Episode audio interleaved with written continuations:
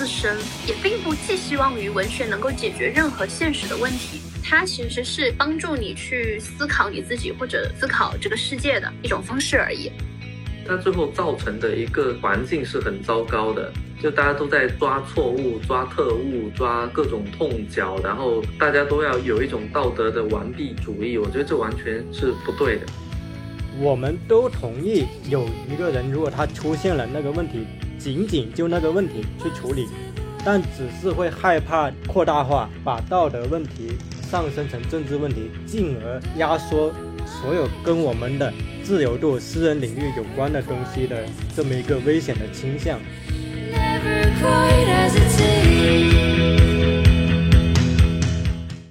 我们可以先回溯一下。你们进一开始进中文系是出于纯粹的一种热爱吗？那如果从从中文系毕业，或者说比如像润婷是从本科到了研究生阶段了之后，实际的在这里生活过很长一段时间，跟一开始的那种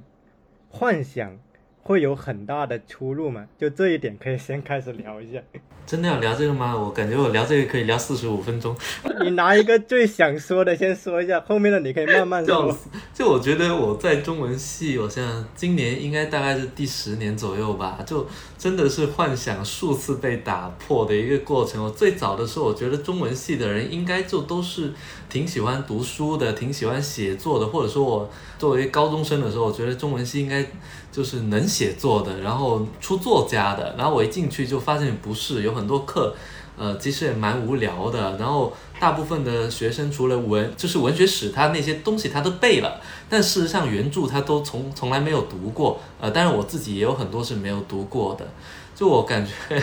中文系很多的课程，嗯，其实还蛮蛮无聊的。但是呢，中文系就像个编制一样，我要兼顾一下上个话题。也有很多人对中文系有各种不切实际的。的幻想，但我必须还是要说，我觉得中文系很多时候它不是一个门槛特别高的专业。我还记得我们读研的时候，我们班有一有几个同学，他是从那种理工科转进来的。呃，他最早的时候写的论文就真的不太行，但是后面他就能够突飞猛进，然后最后他是我们班第一个读博的人，而且读的大学也挺好的。所以，我有时候会觉得中文系究竟是什么呢？尤其是我到了中文系之后，我觉得中中文系真的也跟外跟外面没有太大区别。有有很多人也是真当团支书啊，什么党支书啊什么的。包括我后来看到很多官员的简历，事实上都是汉语言文学专业出来的，然后他们可能是给领导当秘书什么的。呃，你要说这些人真的很有什么文文学的就。感觉有很多的官员其实出身都是中文系，甚甚至在社会上面也会流传一种说法，就是说中文系特别适合当官，因为呃可以从那个领导的文秘开始，然后帮领导写讲话稿，然后你就很亲近他，然后他也会很喜欢你，然后他就会把你带着，最后你如果能喝酒的话，你就会变成他的办公室主任，然后最后你就上去了。对我就拉拉杂杂讲一点。你说要写稿子，我觉得真的是我刚去的时候我就被吓到了，因为我其实也是在一个写稿子的部门。然后我刚去的那一天，然后就就我没有加班，但是我那个领导他是加班嘛，他就说他要加班。然后第二天一早我就看见他直接抱着被子从隔壁办公室出来，然后跟我说他昨天加班加了一个通宵，就为了写稿子。我当时就被被吓到了，我刚去，我说啊这么恐怖的吗？就是我感觉给领导写稿子应该。挺累的，挺头秃的。嗯，我觉得嗯也没意思吧，这样子。我觉得我最开始去中文系呢，就是我本来高中是读理科嘛，然后我是因为读了那个木心的文学回忆录，然后呢我又读了那个台湾的那个林文月他写的他在中文系的一些事儿，我就觉得哇我好向往啊，我一定要去读中文系。然后后来我毕业的时候我就去填了中文系，但是我确实到了中文系之后也会有一点。就是跟我想的不一样嘛，我觉得文学史有有的就挺无聊的，但是我现在回想起来，其实我是觉得我浪费了那段时光，去学那些文学史，去背那些东西，真的没什么意义。就是应该那段时间是要去好好的多读一些书，嗯，多读一些书的。但是感觉自己回回望的时候有一点浪费了。哎，那把这个切口切再切小一点，就是你们最开始的文学启蒙是怎样的？因为我记得其实初高中的时候，新概念作文大赛很火的，我身边同学经常提起像什么韩寒、郭敬明，然后王小波、鲁迅、周国平这些人。那你们当时的文学启蒙会是哪些人物？你的文学启蒙要追溯到什么年纪呢？是呃初中、高中还是小学？我觉得就是呃中学阶段吧，初高中当时会让你发自内心可能喜欢上文学的这个的引路人是谁？嗯，我初中阶段的时候非常喜欢《安妮宝贝》，他现在改名叫庆山了。其实我到现在也会偶尔看一下他的书，但他现在就是，嗯，我喜欢他的散文，我不喜欢他的小说。就小说可能有点无病呻吟，但是我觉得他散文的笔触还是蛮优美的。然后后来读高中以后的话，就看的比较杂吧。反正我记得就是让我笃定了要去读中文系的，就是因为去读了一些台湾的散文作者。比如说简真啊、林文月啊，当时当然也看了蒋勋一些的，然后又去读了木心的回忆录之后，我就觉得啊，我要去中文系，我觉得这是我理想的中文系，理想的大学。嗯，我是因为这个，然后才想要入这个门。润婷和若冰呢？我觉得我最早的时候，其实我真的从蛮小就想读中文系的，就我可能是从小学就开始觉得啊，中文系这三个字好像嗯。就 bling bling 的自自带光芒的那那种感觉，然后我记得，呃，小学的时候当然也会很早就看过什么郭敬明啊、韩寒啊，然后我当时有一个表姐，她就跟我说。郭敬明他很厉害的，因为他是看了很多的世界名著，他把世界名著都就是看光了，全部都读了一遍，然后他就开始写书，然后他现在都已经身家过亿了。我后来才知道，其实郭敬明是若干年后才身家过亿的。所以在我很小的心目中，我就觉得当作家实在是一个太好的职业了，又可以读很多书，然后你只要把那些书都读完了之后，你再去写书，你就能身家过亿。所以你被郭敬明坑了。对，虽然我也不是他的读者，他他好像跟咪蒙是一个地方出来的，是吗？那这四川人咯。其实我虽然可能现在说会被人笑，但我高中我确实觉得他散文写的挺厉害。当然我不不太喜欢他写小说，但我高中的时候，因为我记得他们那批人最早在一个叫榕树下的网站发过文章，他那个时候好像叫什么是什么。那个网名我给忘了，反正跟第四维，呃，对，第四维。那个时候我看他写的那些小文章，确实挺有才华的。然后，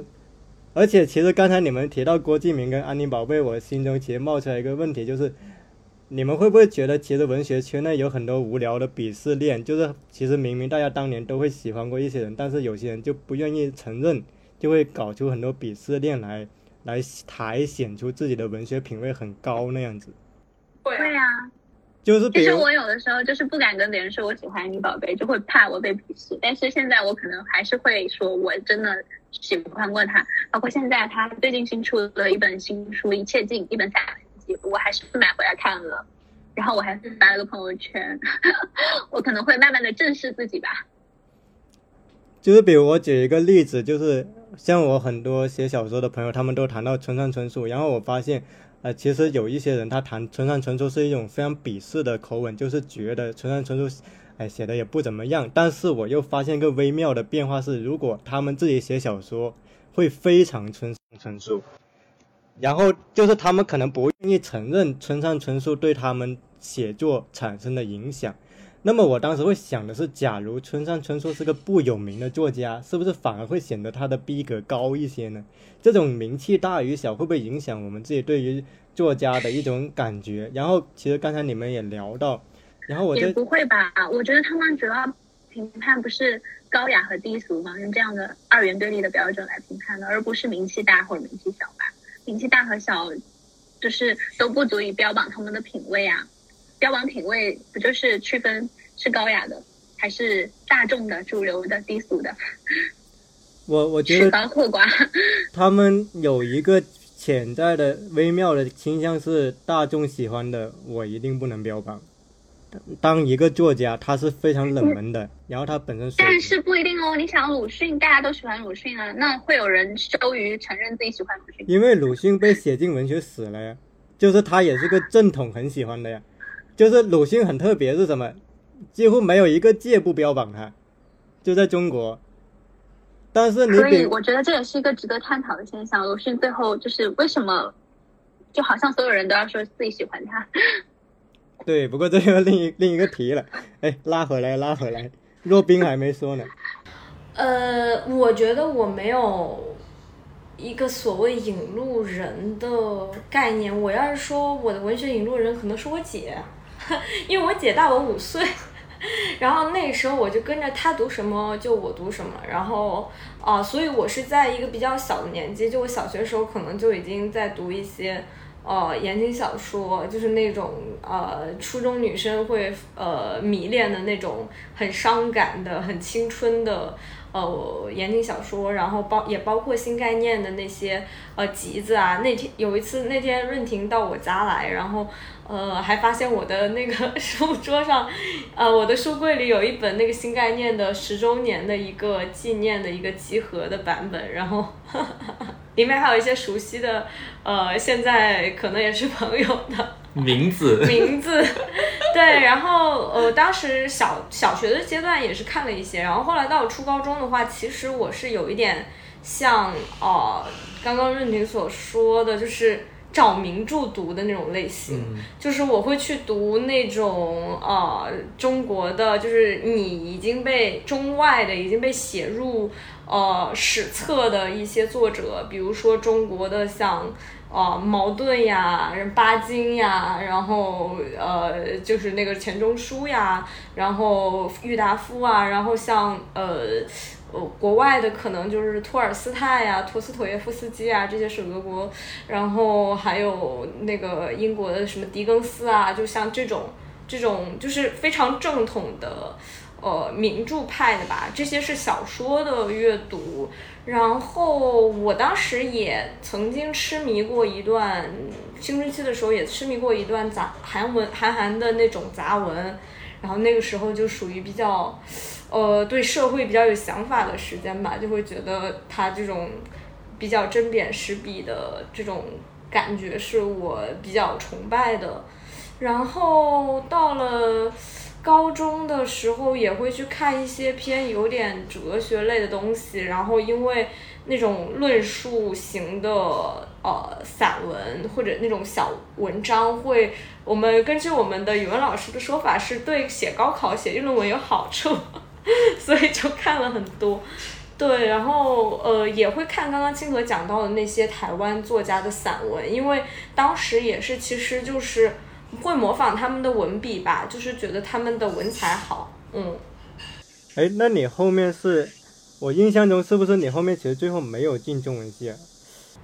对我虽然当时我是很我我和静哥一样是个理科生，但是我也很喜欢呃语语文中文，然后也呃就是高考的时候，当时语文考的特别高，考了一百四十多分吧，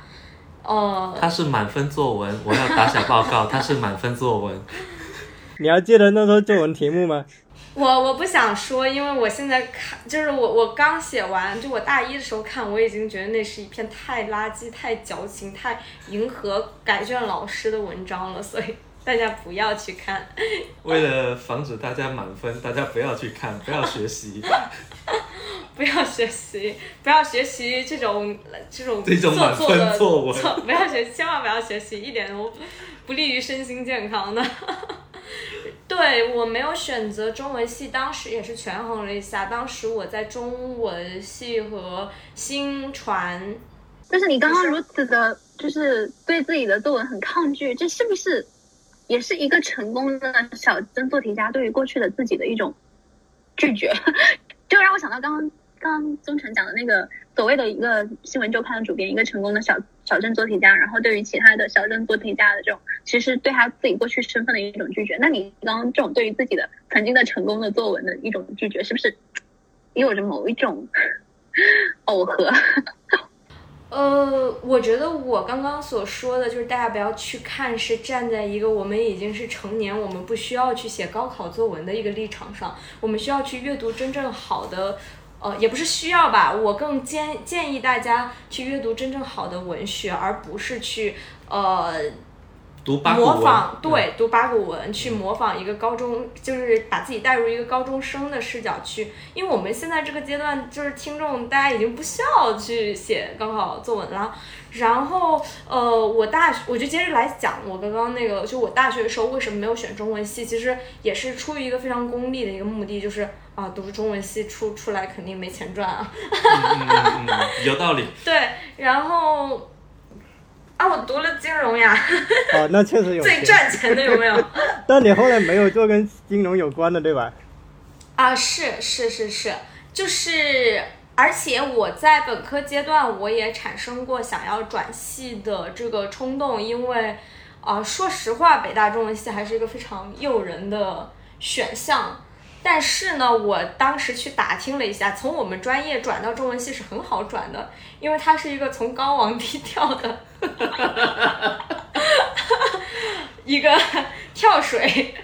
但是呢，就是我的一些呃，就是师兄师姐呀，打听了一下，他们并不享受去读中文系。就像那刚刚清河也提到的，说，哎，中文系里得读一些文学史呀，得读古代文学呀。我我一看他那个课纲，然后我一看他那教材，我靠，这么无聊，我也不要读这个。然后我就思索了一下，然后我就觉得说，嗯，每一个专业其实你真的要去进入的话。都会有它的无聊之处和它的难处和它的那种枯燥的呃冗长的，然后那种你你难以忍受的部分，然后我就觉得呃嗯，还是让我的兴趣永远的成为兴趣，让我享受它就好。嗯，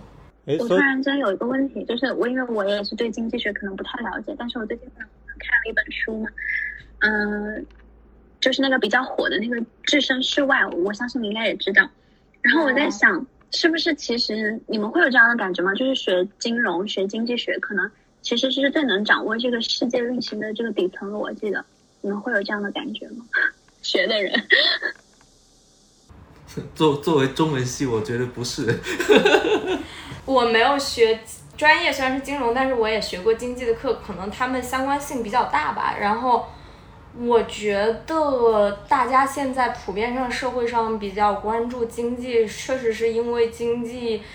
对整个社会的发展以及就资本主义的逻辑在整个的社会发展和社会的运行上面占主导地位。就是它确实是一个太影响我们日常生活和国计民生的一个事情了。对，但是我同样觉得，我觉得就是经社会学、心理学，然后哲学，他们都是同样重要的，就不不是说经济学，就你了解了经济学，你就能掌握世界了。我身边有很多读经济学的。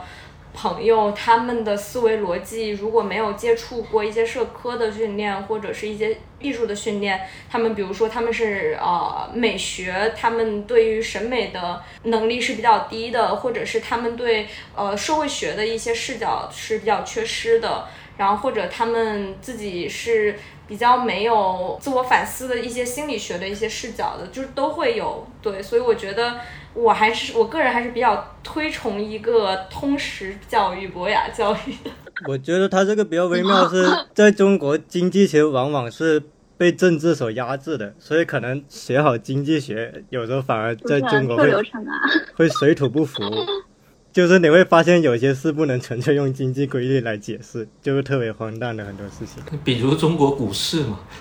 就是我以前都听过一些就是经经济学什么金融的教授，他们自己可能炒股都不会不会赚很多。倒是我前两天参加了一个文学聚会，然后有 有有一位中文系的作家，然后呃跟另外一位中文系的教授他们在聊天，然后就就是明明是一个文学聚会，然后我们饭前都在聊这个什么炒股啊什么的，然后他说他的收益率是三十多四十。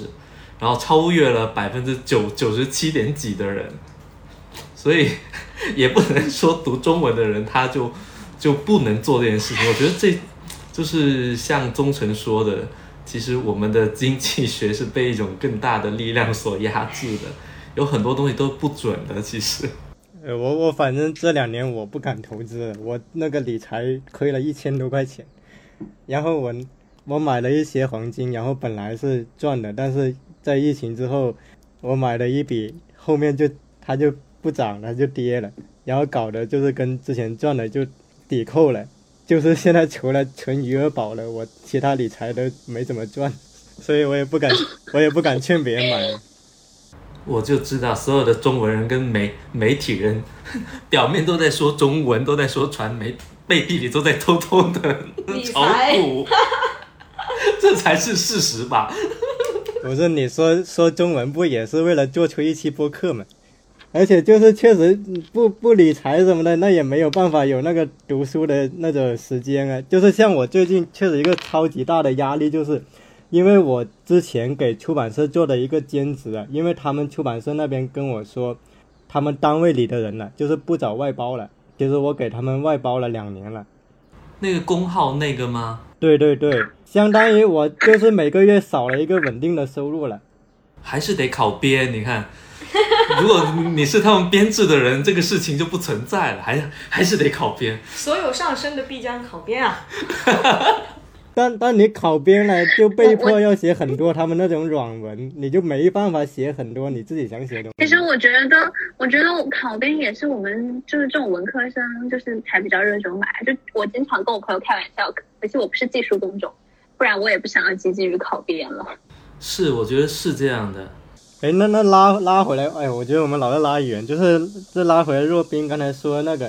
哎，那若冰你喜欢中文的时候，你会有一个所谓的作家梦吗？就会有说想要说通过发表什么的，能够让自己过一个比较理想的生活状态吗？有啊，我也想写书啊，但我结婚了之后，我就觉得我的是我的我的我的理想可以由我的丈夫来实现，因为他写作好，是吧？不是，嗯，就是开个玩笑而已。就我觉得，呃，我也是会想要去，呃，就是有自己的作品，就是能够留存下来，这个是很重要的。我觉得这个也是我开始做播客的一个很重要的原因，就是觉得自己活在这个世界上，想要有点什么东西留下来吧。因为你在工作中，你做的所有的成果，其实都是为一个机构而做，对。所以说，但是我去。并不是想要去通过写作这个事情去获得呃经济上的收益或者是什么，因为我觉得这个是不太现实的事情。就是在现在，郭敬明已经是不可能再复制的一个人了，因为我们现在其实是一个嗯。就是怎么说呢？就是流量消失的非常快，然后非常的分散的一个呃市场嘛，然后大家也不太热衷于去看文字内容了，更热衷于去看视频了。所以我觉得，在一个文学非常示威的一个时代，就是我是不指望靠出书来赚钱，就是出了书其实也拿不到多少这个这个 版权费，对吧？嗯，然后，哎，你刚问的第二个问题是什么来着？我也忘了。嗯，那那那就讲到这里吧。对对对，其实我刚才有想到，你刚才说到论坛的时候就，好像古今所有世子都想要有立言，觉得立言比立功更重要。我觉得论坛可能会说？可能会说他出书也赚不到太多钱，他也要干其他的东西来赚钱。是啊，就我真的觉得出书这件事情，应该是因为忠诚你已经出书了，你出书真的有赚到钱吗？我觉得我我可以明确的告诉你，我那个版税只有两万块钱。我觉得我也觉得，就是其实现在大家写作应该并不是为了赚钱，应该很少有人嗯说，除了写网文还是可以挣钱的啊。除了写网文，嗯可能呃一个月可能还我身边还是听说有人一个月挣了二十万这种吧。哇，那很厉害啊！但但是我觉得可能大部分中文系的人还是没有很想走这条路，可能还是希望能够写一些就是属于自己本心的东西。我觉得作家内部其实个贫富分化非常悬殊的一个环境，因为其实我我们单纯说呃写作不挣钱，其实也有点片面。实际上是，如果他一个作家，他跟那个主流意识形态很吻合，然后他会发表一些拿过那种体制内的奖项的，说实话，他真的不缺钱。对，莫言肯定赚钱。都不用到莫言。嗯，你像你注意到现在跟那些茅盾文学奖、鲁迅文学奖，他们跟那些省的那些单位，他们会有什么所谓的扶持计划？就是说，比如你一个作家，如果你得过什么毛奖，给你奖几百万，奖一套房，你得过卢奖，给你奖一百万，他会特别细分。就是为什么现在其实好多文人他都热衷进作协单位去写这种主流意识形态的作品，就是其实他们是有算那个经济账在那里面。相反，如果你是那个编制外的文人，就是单纯靠写稿为生的，那确实其实是比不上他们的收入地位的。你像我，我觉得我可能算写作也算是勤奋的吧，但是说实话，我这个写作也只是能够靠维持一个没有生育的生活。就只要如果可能我未来有子女，那可能就会够呛。所以职业作家其实也分三种。我觉得就金字塔百分之一的人瓜分了百分之九十九的财富，剩下百分之九十的人分了最后。每个行业都是这样吗？对啊，就所以文学行业就特别现实啊。每个行业都是这样。但是就是你会觉得挺那啥的，就是很多表面上打着扶持新人、扶持那些普通写作者的名号，最后的钱其实是被不缺钱的人圈走了。是的，因为事实上他们是更更有资源的那一群。而且我觉得现在就是写作，你就像你说的，要么它是像一个呃商业文化，就是你写一些大众他愿意看的，就能能能畅销的东西，那你也能获得一定的报酬。就是像青儿说的，网络文学作家，当然事实上，呃，网络文学有很多的作家，他们拿的那个钱，就跟一个码字工拿的钱真的是差不多的，就可能他的月收入是五千到七千。我们看到的也是那个金字塔的顶端，就那些掌握了非常巨大的读者群体的成功的网络文学作家，这个确实是。然后另外一块，就像宗成说的，就是他们像像体制，他们是变成一种类似于边缘公务员一样的作家，就是他写一些主旋律的，然后他们靠拿项目这块也跟一些文科教授还挺像的。拿项目、拿扶持计划，然后在体制里面混到一个位置，然后他们会拥有比较多的呃文化资本，比较主流的文化资本，然后这些文化资本再去跟其他的资本去去做一个兑换，比如说他拿到了一个正高的职称，然后他呃从一级作家转换成了教授，然后呢他又在高校里面。获得了一定的声誉之后，他比如说他跟什么茅台酒厂合作，给茅台写写字，然后什么的，就是他都是通过这种方式，在这个所谓的社会世界里面的这场游戏获得一个主动权嘛，都是这样子。就是我觉得可能我比较受那个布尔迪厄的影响，我觉得从他的观点来看这场游戏，会看得很很冷酷，也很清楚。对，我刚才也想说，这个很像那个布尔迪厄那个理论，就是用知识资本那种理论来解释这个，就会很明白。肯定是有很多热爱文学的人来在的，但是你会发现，往往在这个游戏里面非常的积极的人，他其实是本质上是把文学场域当做官场场域或者说生意场域来运营的。这么东西，所以其实刚才若冰说到他没有进入中文系，其实对写作不一定是一件坏事。相反，其实可能很多让人有惊喜的作家，他就不一定是从中文系出来的，他可能也不会沾染说太多，呃，那方面可能会有的一种习惯。多少因为职业，也因为我本科就是中文系嘛，会跟这个接触。我觉得有一个明显的，我会有些。厌倦的点是我发现为什么很多中文系出来的他可能谈论的东西一直还是那一套东西，比如说你在哪发表了，你最近获了什么奖，那个评论家怎么怎样了，你有没有跟他搞好关系什么，我就觉得很无聊。但是这成了很多那种他们的那种聚会热议谈论的东西，你就会想，如果参加那种会议或者说这种聊天多了。真的会对写作有帮助吗？我觉得反而可能会写窄，这可能也是很多作家他可能成名了之后，他反而写不出可能更惊艳的东西会有关系的原因，因为他本来写东西其实跟普通人、跟穷苦的人群有关系的，但他当他过上一个更好的生活之后，他反而无法想象别的群体了，所以我觉得这个可能也是我想补充的一个东西吧。那我想知道，就是宗成，你是职业写作的，那你是怎么呃放置自己的位置的？然后怎么样规划自己的职业道路的呢？其实说实话，我也算不上全职专职写作。你像我，既要做播客，然后也要去承担很多关于媒体的那方面的一些事务的一些东西。然后我自己为了可能是让自己显得不那么局限吧，我会做一些关于城市的公共观察，关于一些就其他领域的一个内容。所以我觉得可能我自己算不上是一个所谓的全职的一个职业的写作者。然后，哎，你刚才说到问题的后半段是什么？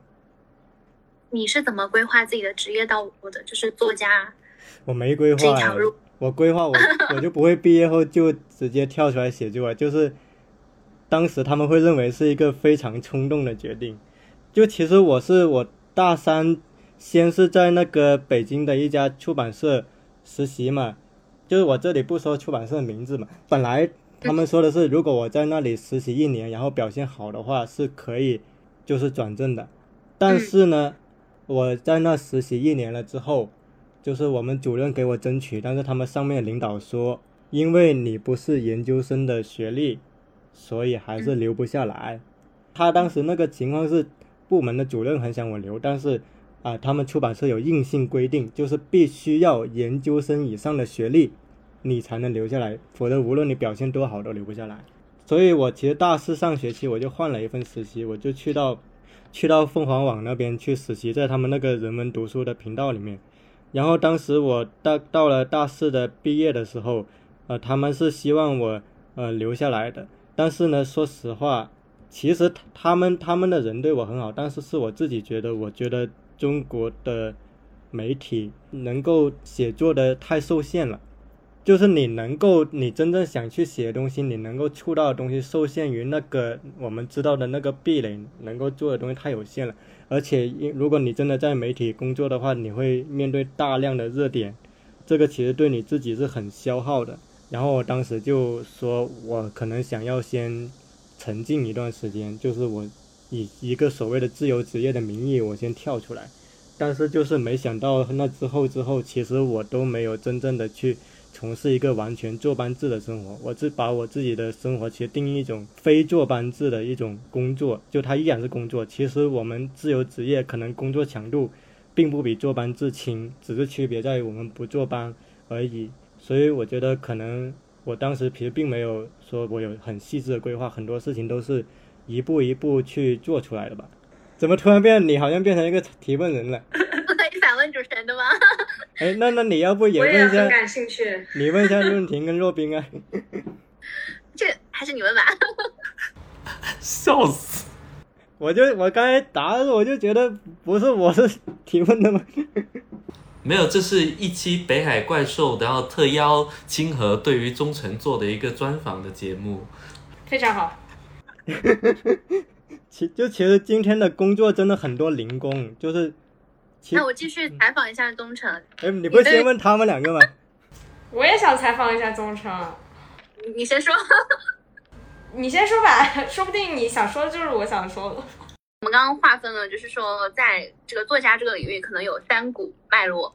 网络小说作家，然后职业作家，就是所谓的体制内的作家，然后还有一些小作者。那你会觉得，如果小作者的出路在哪里？小作者会想要挤入主流作家、体制内作家的行列吗？那如果是你的话，你是怎么样想象自己未来关于作家的这条道路，就单单指作家的这条道路？你这个问题，哎，我就我怎么回答都 都像是那种，那我就就凭我本心说吧。我觉得首先，如果真的从一个非常现实、非常功利的角度，因为确实我看到有那么一种人，他很想挤进主流的秩序，那么其实也很好操作，就是一方面他维持好他跟那些主流的所谓的文学杂志机构之间的关系，然后呢，他去写那些符合所谓的主流意识形态的作品，比如说关于抗战的、关于扶贫的、乡村扶贫的，就是他。盯着那些选题啊，他就围绕着那个写，他经营那个人际网络，真的有人是这么做，我就真的看到有这种人，而且他会先积极的加入他们本市本区的作协，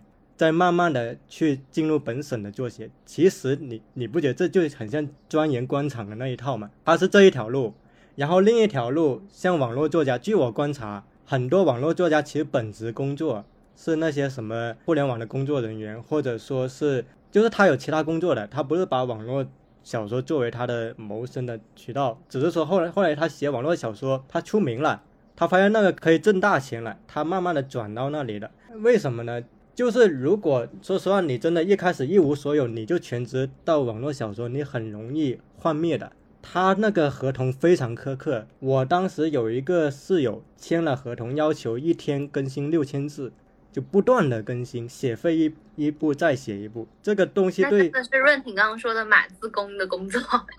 对这个对写作长期来说其实巨大的伤害。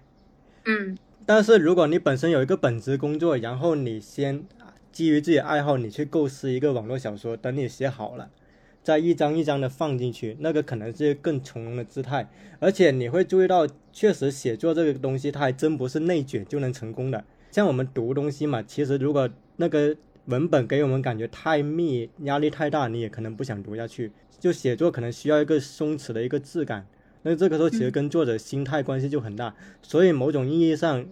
真正好的文学作品，它至少在气息上，其实反而是反内卷的，是需要有一定的松弛的。就我有一个观点，就是为什么我们今天可能很难出一些更好的艺术作品，就是因为我们太多人太累了。根本没有那个闲暇的心态去经营那种东西了。这是第二条，就网络文学。然后回到我自己，你说我怎么选？说实话，我觉得我因为我不适合经营那些什么那些东西，因为我自己对自己的局限意识很深刻，就是我真的是一个不太适合经营那些东西，然后那样也会很累，所以我给自己，你要说真有什么规划，就是我会写一部分符合我内心的，就是我对他的要求的，但是是为了挣钱的东西，因为我得养活自己。比如在媒体写的评论，但是呢，我会每个月留出足够的时间去写我真正热爱的作品。因为我之所以为了挣钱，我就是要给我留出时间写，就是前者是后者做了一个铺垫，所以我还是每个月保持说写我喜欢的东西的这么一个时间在里面。至于他会走出怎样的路，我觉得我确实管不了，就也没有心思去管。你不可能去管你根本没有办法决定的事情，所以暂时确实是这么一个心态。而且我不知道你有没有发现没有，嗯真正的写作的天才，他没有，他其实不经营那么多，光靠作品也行。如果你的作品没有这样，其实可能只是说明一个冰冷的事实，就是你还没有到那个程度，你还不是那个写作的那种水平。那这个时候，可能还是在自己的身上找原因，就是说承认自己现在写的还不够好，然后去进一步想我这个东西怎么打磨的更好，会更加的具体一些。就是有时候往往人太焦虑，是因为他过得不够具体。嗯，这句话最近很流行。啊，我觉得宗辰基本上已经回答了我想问的，说的很好，可以接着再说。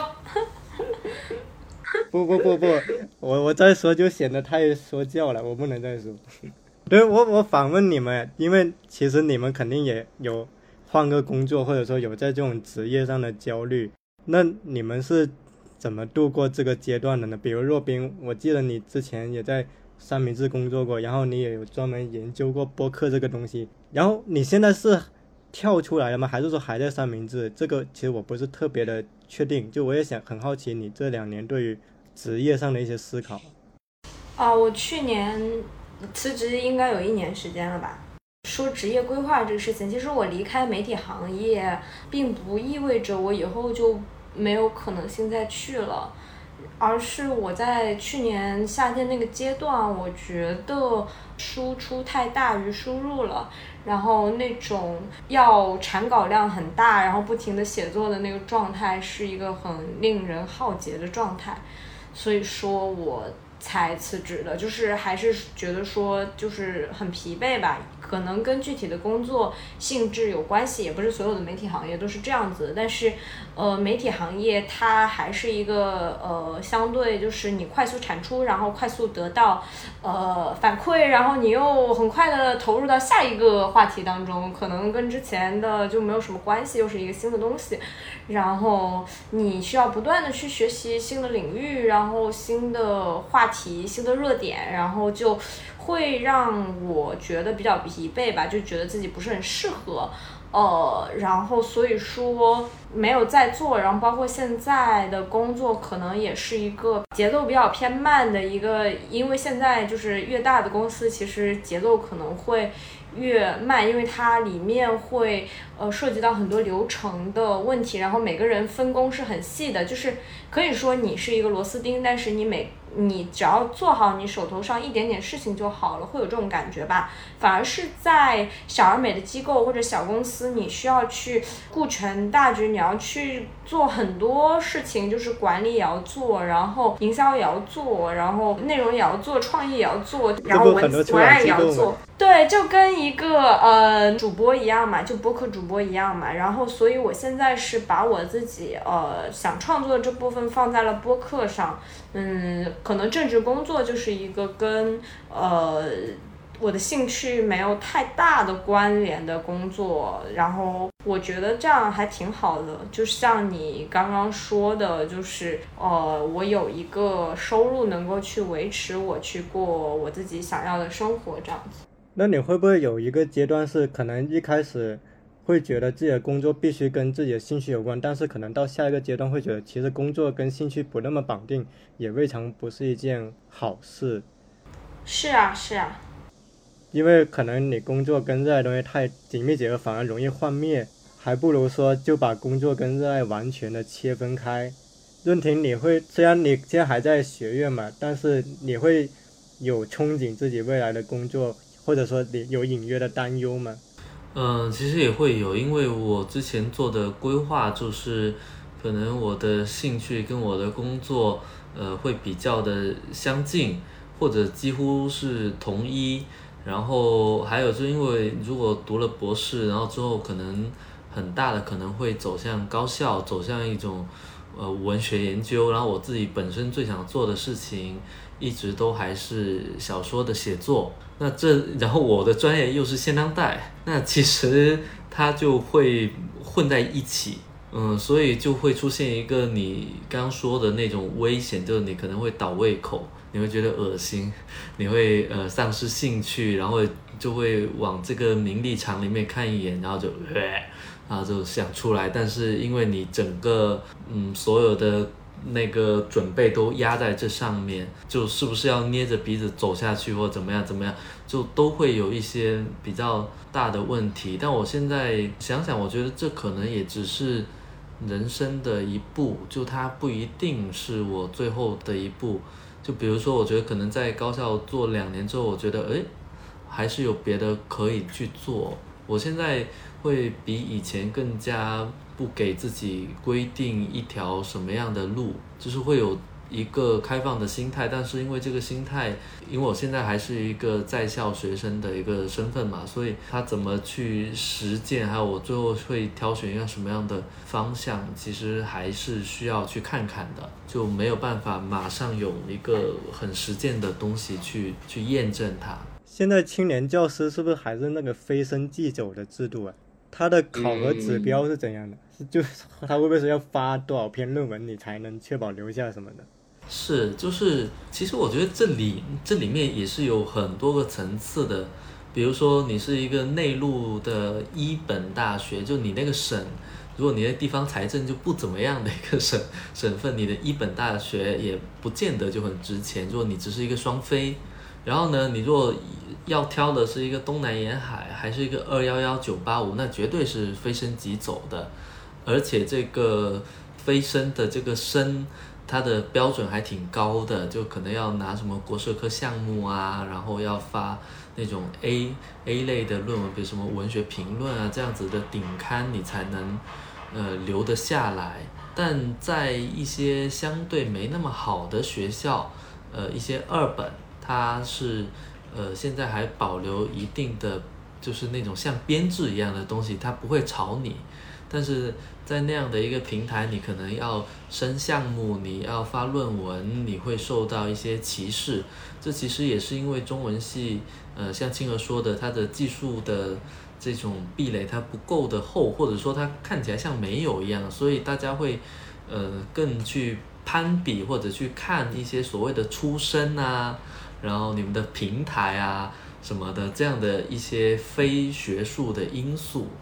呃，就是会对你职业的发展造成很大的影响，嗯，所以我看到这两年有很多中文系的博士，如果他们不想继续卷，或者对自己的能力有一定的评估之后，也有不少人会直接选择到一个相对安逸的二本院校，呃，去养老。就他可能就走教学的这一这一条路了，他就不是走那个呃学术的这一条路。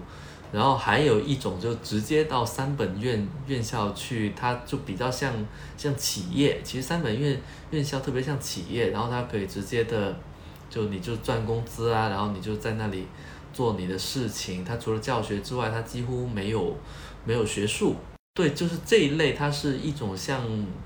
像专科院校，它也是这样。就你在那边可能承担的是一个大学语文。呃，这样的一些公共课的教学占据了你绝大部分的职业生活，呃，有一些职业院校给的呃那个薪酬其实还蛮高的，只是它的呃平台就完全的不行。然后如果要的话，也可以选择那样的一个平台，然后你就专职去写作什么的，这这也是可以的。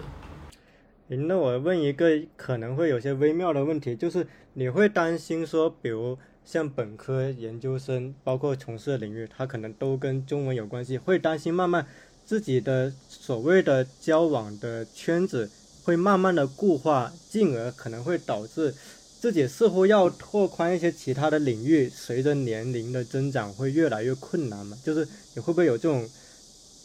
圈层和观念的固化的一种担忧在这里面呢？会有，然后我觉得这好像也没有办法。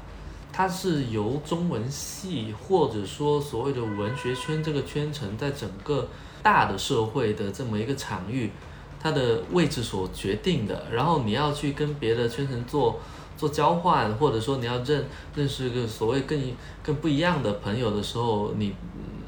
比较稳稳妥的方式是你在你的本圈层获得一定的地位，这个时候你才能跟其他的去做一些。交往就就说实话，我会觉得除了一些童年的呃朋友啊，或者说你们就是有特别的爱好的相相投，然后气质也特别的投合的，很多时候像你说的这一类的交往，它还是嗯是一种交换，它是一种各取所所需。当然，作为一个写作者的角度，我也很想说我能够接触到。各种各样不一样的人，然后拓宽我对整个呃世界的认识的一个深度宽度啊，就是，但我有时候我又觉得这个想法其实是很让人焦虑的，因为社会就像一个一个很大的球体，然后我们就真的连一只蚂蚁都快不算是，你只能呃在这个。嗯，球体的表面或者在它里面什么的，你就找一条路径去走。你拥有的永远是少部分，然后你遗失的绝对是大多数。所以，即使我再怎么去拓宽，我也不可能能够站到一个什么样的顶点，然后就呃概览整个社会的一个什么样貌。我觉得这是很难的。嗯，还有就是，我觉得有时候我自己的性格来说，好像我倾向于把交往变得更简单一点。就是说，呃，如果我只是为了一个求知或者为了一个呃资源或什么的交换，然后我疯狂的去去拓展我的我的朋友圈的类型啊，然后交往的人的种类，可是这些交往它真的是我舒服的吗？呃，真的是我要的吗？然后，如果我很多时间都在做一些我看起来也不太舒服的交往，那我真的这辈子过好了吗？就会有这样的一种感觉吧。有时候会觉得圈层它也是有一定的合理性，就是说大家多多少少是有一部分的共识，或者有一部分的嗯兴趣相投才会。呃，做在某一个时间段做了一个相似的选择，所以我有时候也会比较安于同温层，对，大概是这样的一个感觉。我最近其实越来越有种摆烂的心态，那就对了。尤尤其是疫情之后，你会发现很多事情那个意义啊，其实是人自己找的。它本身没有那么大意义，其实你摆烂放弃它也不会有太大的损失。就是有的时候人啊，他为什么会累？一方面是因为确实他有很多要做的事情，但另一方面就是他会顾虑特别多，就是比如说人人情世故的顾虑，或者说是一些其他方面的顾虑，然后慢慢的就会很不快乐。他其实就回到最开始的问题，就是我做这个东西到底为了什么？我如果是为了想让自己开心一点，但为什么又让自己不开心？然后我就想到这个问题的时候，我就最近越来越有一种，其实不是说完全摆烂，因为肯定你要生活嘛，要谋生嘛，而是说可能会尝试想把复杂的东西简单化，因为我我觉得还是说，其实小时候的快乐是来源于一种一种简单，但是你简单的时候很专注，就是你投身在那个很简单的一个东西里面，然后你会很快乐，但是可能长大之后，其实做了很多事情，它不简单。但是其实你也并不是因为这个感到多么快乐，所以我最近其实反而还挺支持所谓的摆烂主义的。不知道清河或者洛宾最近会不会有这种想法，还是说可能你们会有不同的感觉？嗯，我是觉得，呃，我有一段时间是躺平和摆烂的状态，但是我后来有思考，我觉得那段状态恰恰是我开始思考我的人生意义、我的追求，我到底想要什么。其实是为了不迷茫吧。所以才会躺平和摆烂。嗯，其实你是在思考，在给自己一段时间在思考。那若冰会有这种迷茫的阶段吗？就有点像是一辆加速的列车突然想要停下来，思考它到底去哪个轨道的那个时间点。嗯，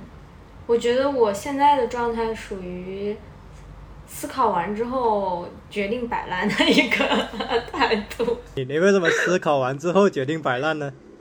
其实就像你说的，其实很多我们所追求的。一个人生的意义啊，然后价值感啊，有时候，呃，它更多的是建构在一个社会的认同上。比如说，我去一个大公司工作啊，我成为了某某某公司的员工，然后我在这个公司这个岗位上做出了一些成就。当你离开了这个公司之后，你会发现你其实，呃，那些东西都不是你的，对，然后你是带不走的。然后如果没有那个平台的话，你也是做不出来的。然后呢？包括我也发现我在工作中寻找的一些意义感是呃比较易逝的，比较易碎的。当然，这个也跟每个人他自己的一个追求不太一样啊。然后我自己还是更倾向于去构建我自己的精神生活和个人生活的。就我没有非常大志向要去呃影响一个很大的社会，或者去在社会上。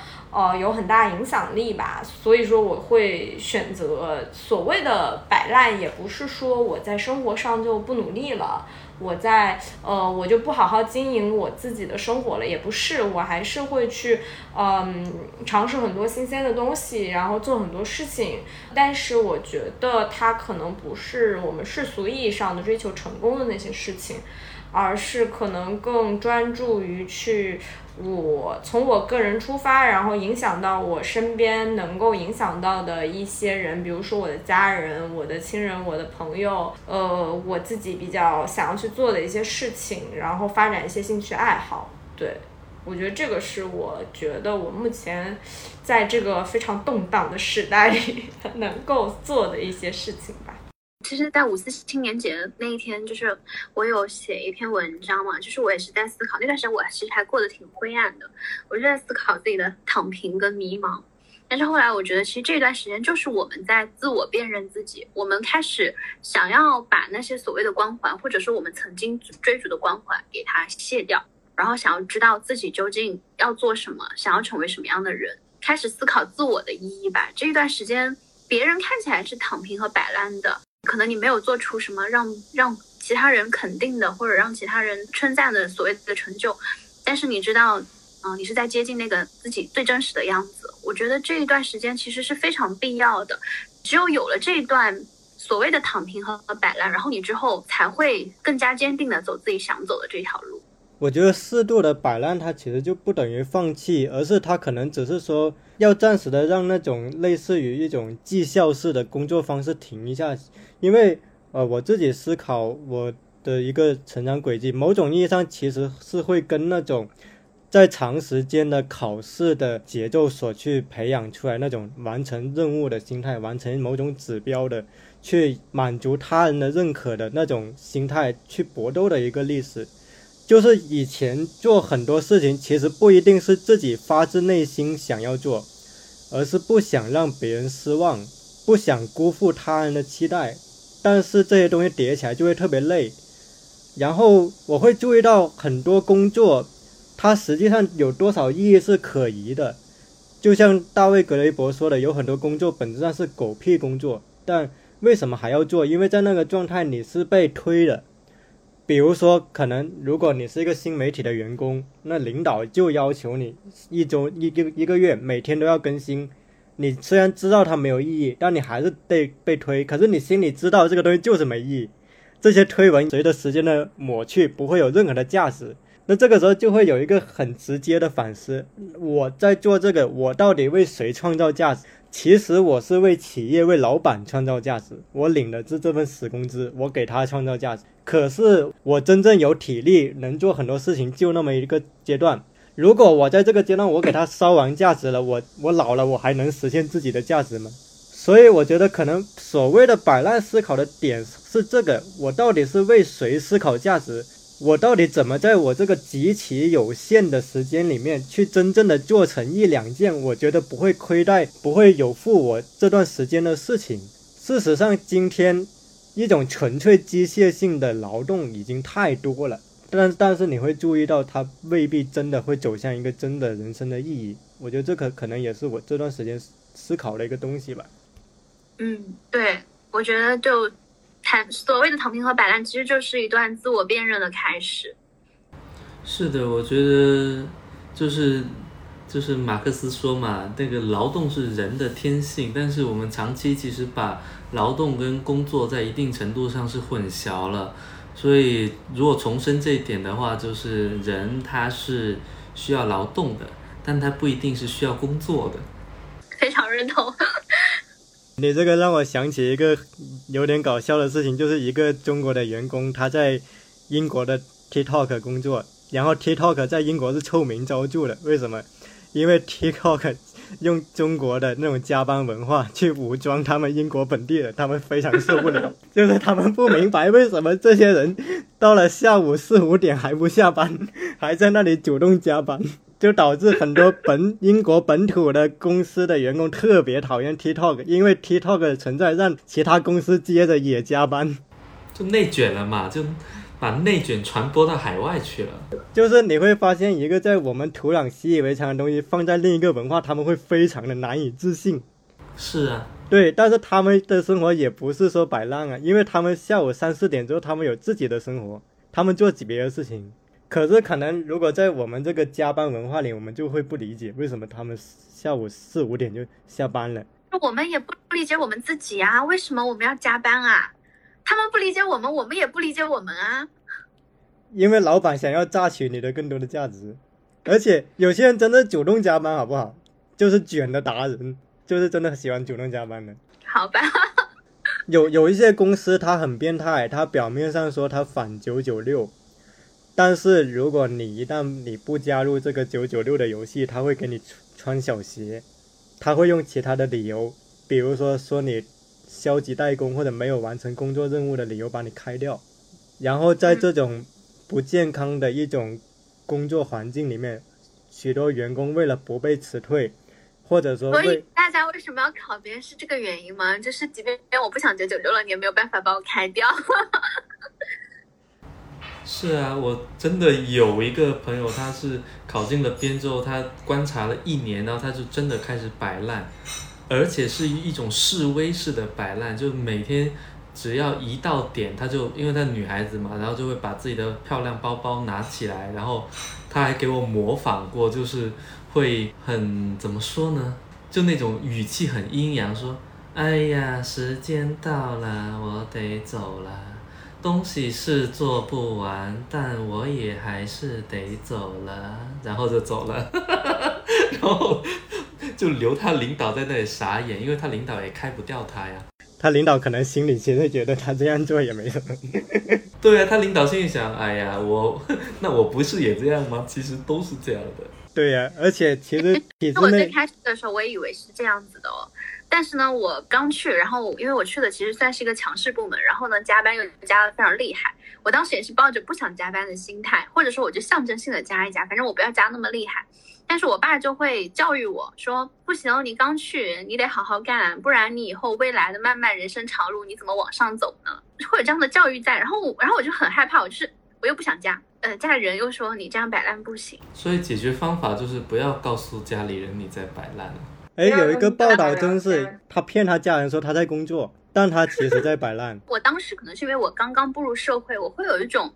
我不知道我该怎么处理会比较好，所以会可能会比较倾向于求助或者询问家里人，毕竟觉得他们可能就比较有这种体制内工作的经验，然后就会问吧。但是后来我就是问完之后，我反而更迷茫了，就是我不知道怎么面对这这样的所谓的官场，不知道怎么样面对这样的系统。你可以用人类学观察的角度面对它呀，说不定还能成为你的写作素材呢。很多作家其实都是从这个编制内出来的，就是因为他们很懂那些人情世故，就把它写进去。只是说他可能换了什么谍战剧或者其他的题材。嗯，是我狭隘了当时。原来本期的主题是要当作家先考编。你像我毕业后，我就骗我爸妈，我跟我爸妈说我在北京的那个媒体工作，然后我最近跟他们说，就是我要调到上海来了。但是我这三年来一直都在自由职业，这这是可以说的吗？这是说了之后可以播的吗？他们不听播哎，客的，你爸妈不会看你播客吗？他他们不下小宇宙，我朋友圈还屏蔽他们的。你确定不会教坏别人吗？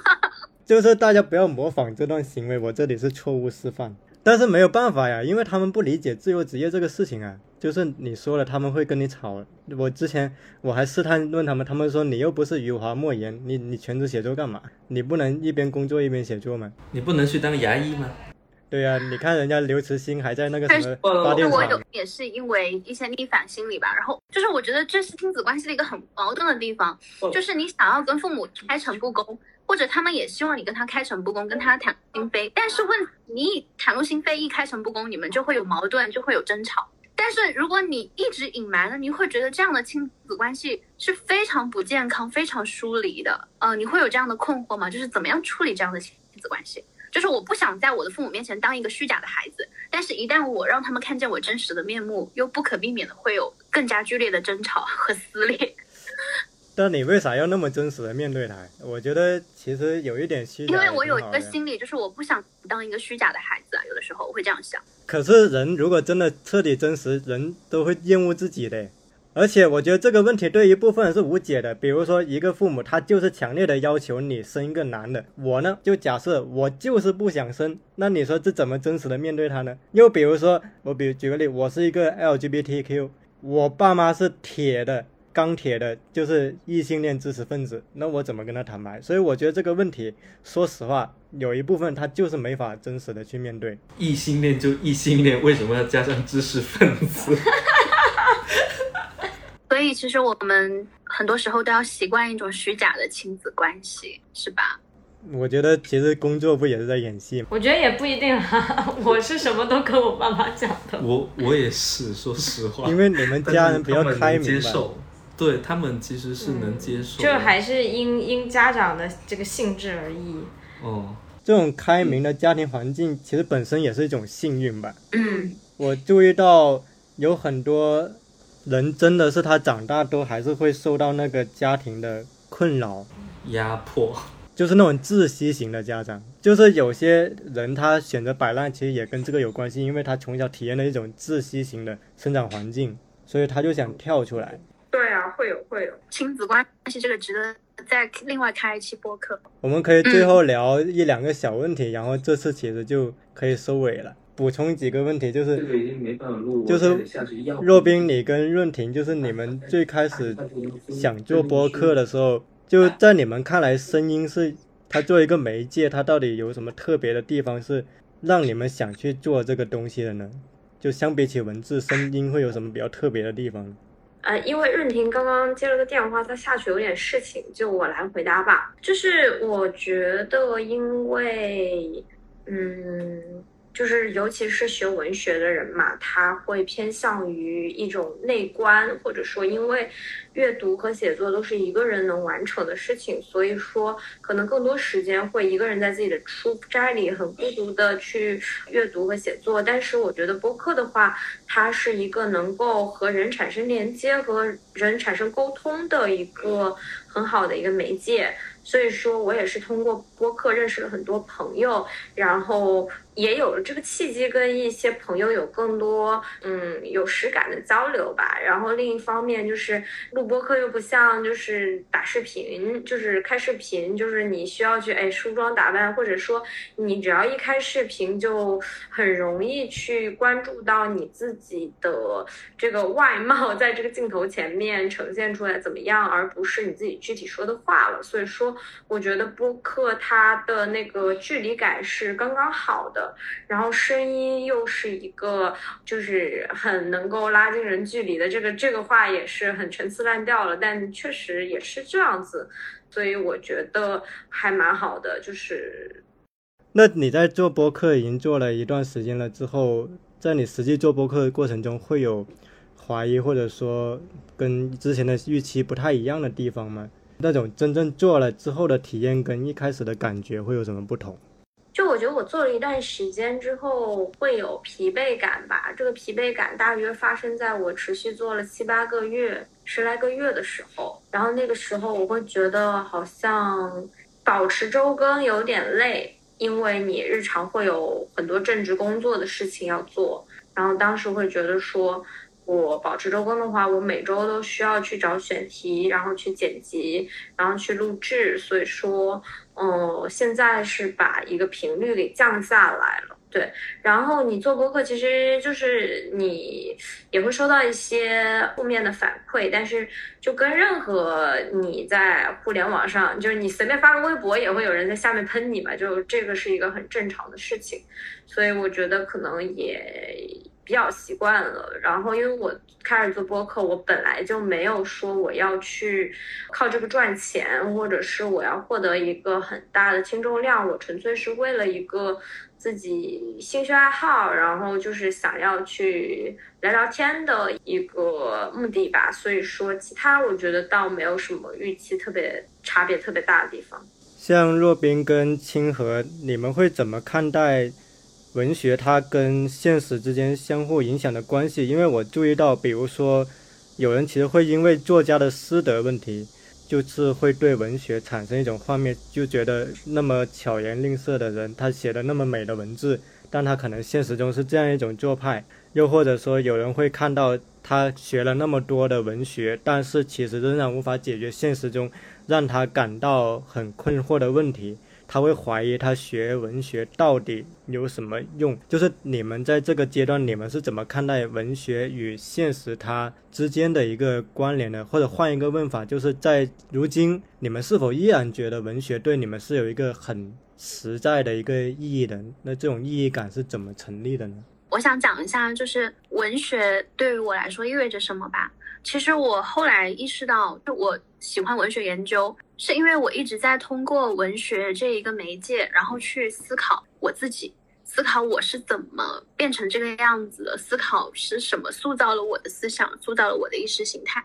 嗯，我是在通过文学去反观我的自身，所以我觉得我并不希望，也并不寄希望于文学能够解决任何现实的问题，因为我觉得文学它不是解决问题的这样一种工具吧，它其实是帮助你去思考你自己或者。呃，思考这个世界的一种方式而已。呃，然后你说到了这个前面说的什么，现巧言令色，然后和那个，就是说有的人学了很多文学，写的很美的文章，但是他在现实中依然是个很坏的人。你们会因为这些这个问题，我想啊，就是也是跟一个热点事件吧，就是最近这段时间不是很热议的那个余秀华跟她的那个所谓的九零后的呃丈夫吗？嗯。对对对，那个事情，然后不是引起了轩然大波，在互联网上各种探讨，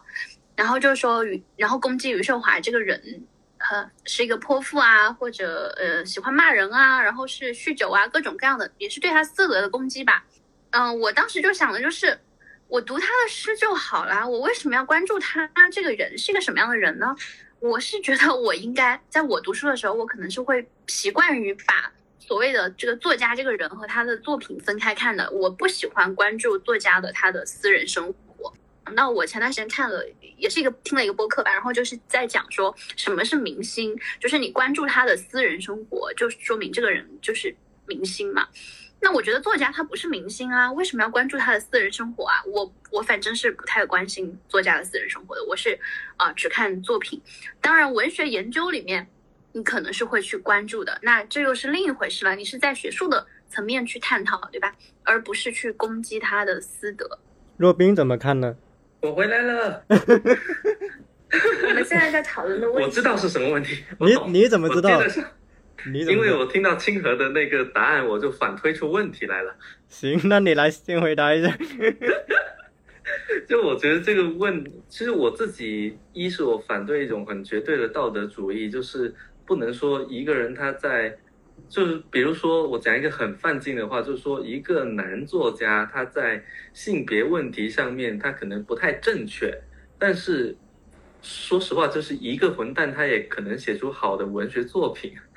就好像说梵高可能在什么问题上他不太好，但他画画很好，我觉得这个是一个基本点。然后第二个是，我觉得作品跟人真的是要分开，但是这种分开是有限度的。就是说，比如说有一些作家，他如果是一个写小说的，或者说他是一个写诗歌的，那因为小说它的一个虚构性，然后诗歌它的一种抒情性跟非叙事性。相对来说非叙事性，那我觉得他跟他这个人其实有时候是不太拉得上那么强烈的、那么紧密的关系的。但是如果一个人他写的是非虚构，而且他这个非虚构是指向他自己的，或者说他写的是散文，那散文是不是真实？这这也是一个问题。但是我倾向于认为散文是有真实性的。呃，然后他撒谎了，或或者说他写写一套，然后做一套，说一套。那这个时候，我觉得读者对他的呃这种不信任感，然后延伸到他对他作品的否定，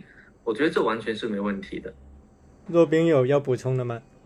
我觉得我和润婷的观点基本上一致，但是我从一个普通读者的角度去看的话，因为啊，毕竟我可以选择的呃，就是阅读作品有很多嘛，然后我自己又是一个。啊，偏保守的人，所以说，呃，我自己会，呃，如果这个作家我不是很喜欢的话，即使他写的再好，我可能也不会去阅读。对，就是我会有这样子的，反正我还有很多其他的可以读的，我会这么想，或者说，就就就比如说伍迪·艾伦，又讲到伍迪·艾伦，伍迪·艾伦他自己的私生活不太检点，其实他的这些呃价值取向会在他的电影里体现出来的。就我觉得，就但是也有一种情况，就像瑞婷刚刚说的，他写的东西，呃，所涉及的领域和他个人的那个人品的那个可能污点其实是没有太大关系的。然后我们肯定是不能因为他的污点去否认他在这个文学艺术上的成就的。对我觉得这个是要去分开去看待的。那其实你们是不是主张，比如说这个人如果出现师德上的，或者或者他，比如说他。违反了某些公序良俗的问题，应该在其他的层面去制裁他，而不应该是以下架他作品的方式呢？就是可不可以这么理解？就是把他的作品和他的对他的人的制裁分开？我是倾向于这样的，因为之所以支持这样的一个方式，是因为在呃基于中国的它的一个现实。就是我们这种下架什么的，它往往是一个嗯国家的强制力，事实上是一只看不见的手在操纵这件事情，它是有关部门所做的一的一系列的举措，但是它不是像是行业的工会，它甚至都不是同行业之间的一一种带有行业性的专业性的审判之后产生的一个抵制的行为。它有些时候甚至也不是你的受众群体、你的读读者群体去做的一个行为，所以在这种事情上，我倾向于觉得说，如果我们一个作家或什么有有一点问题，然后我们就倾向于去下架他的作品，而不是诉诸法律，但是这也有个问题，因为法律确实不太健全，这个我理解。但你们但是都聊过这个话题啊？但但我是觉得这样这样子，其实是我们不断的把各种权利让渡给上面，就是他把我一觉得这这个更危险。道德问题转变成一个政治问题，进而让我们的自由度进一步的稀缺。是是是，我觉得它最后造成的一个环境是很是很糟糕的，就大家都在抓错误、抓特务、抓各种痛脚，然后大家都要有一种道德的完璧主义，我觉得这这完全是不对的。若冰有要补充的吗？没有，哎，那你之前比如说你跟润婷聊这个议题，你们会有哪个观点？你们会有吵起来或者分歧吗？就是我们别的问题也不愁，主要是呃，有分其实有可能的，嗯吵是不会吵的。比如说他喜欢伍迪·艾伦，我觉得伍迪·艾伦电影是挺好看的，但是我觉得他这个人不行。嗯嗯嗯，对，对就这可能是一个例子吧。对，嗯，那那我觉得其实我对润婷的观点，我可以补充的一点就是，我是觉得今天的舆论场是很多对于一个人的道德上的一个审判，但是似乎缺乏了对于如何限制更大的权利这个东西的一个议程。当然，我们可能没错，我们可能都知道为什么缺少，我们也没办法点名，但是我觉得至少要提到这一点，就是我个人认为，一个人，我们举个具体的实例，假设现在有一个人呢，他确实嫖，那就是性侵了，那我觉得对他道德方面的批评完全 OK，但是呢，如果只有对他道德批评，却没有同时的对于某个更大的政治实体借此发起了一个更大的对于文艺作品的下架，对于个人的言行领域的收窄，没有对于这个的一个限制的话，它就会导向一个很危险的浪潮。所以我理解的这个问题其实是，实际上我们都同意，有一个人如果他出现了那个问题，仅仅就那个问题去处理，但只是会害怕那种扩大化，那种把道德问题上升成政治问题，进而压缩所有跟我们的自由度、私人领域有关的东西的这么一个危险的倾向。我觉得我可能想要补充的就是这一点吧。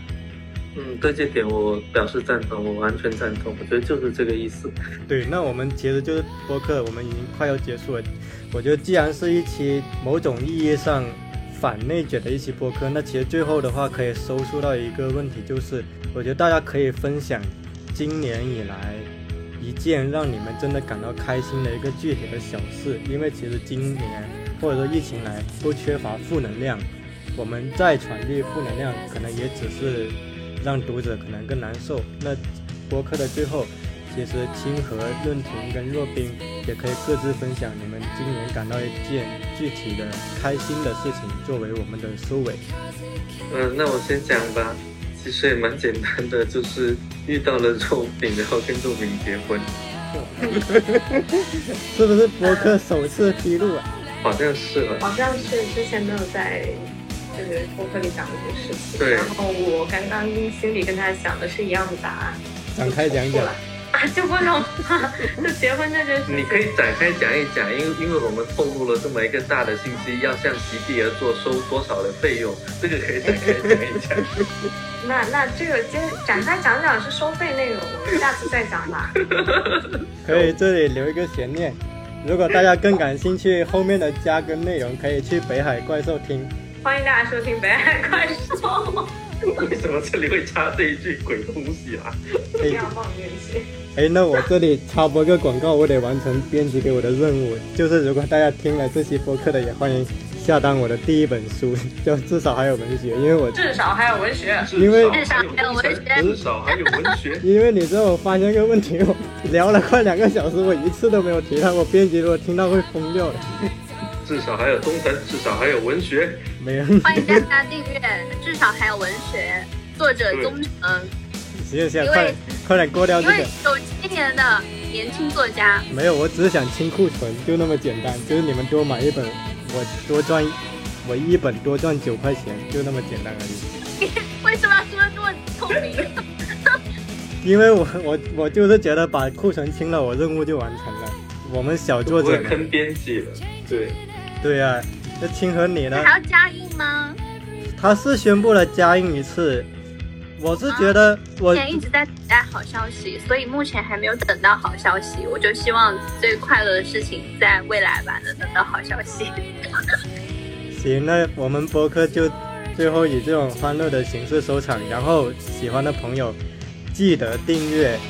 播客《席地而坐》和《北海怪兽》两个分开的播然后客。再购买一本，至少还有文学。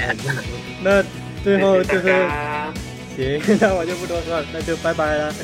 好，再见，拜拜拜拜。